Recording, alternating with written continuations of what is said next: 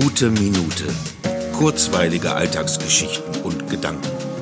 Mein Name ist Matthias Hecht und jetzt geht's auch schon los. Ich bin gerade irgendwie sehr aufgeregt. So aufgeregt nervös wegen des Jahreswechsels. Ich kann gar nicht genau sagen, warum, aber ich spüre, dass das Jahr sich dem Ende neigt. Und eigentlich ist es ja im Moment eine sehr düstere Zeit mit den erneuten Schließungen, diesem Shutdown.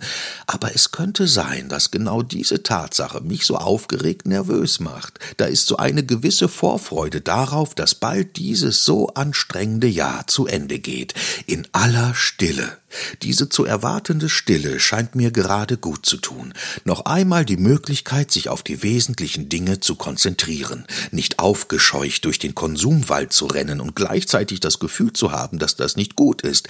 Nein, Ruhe. Die Ruhe brauche ich jetzt, um mein Jahrrevue passieren zu lassen, um mich zu sortieren, ganz für mich in der Stille.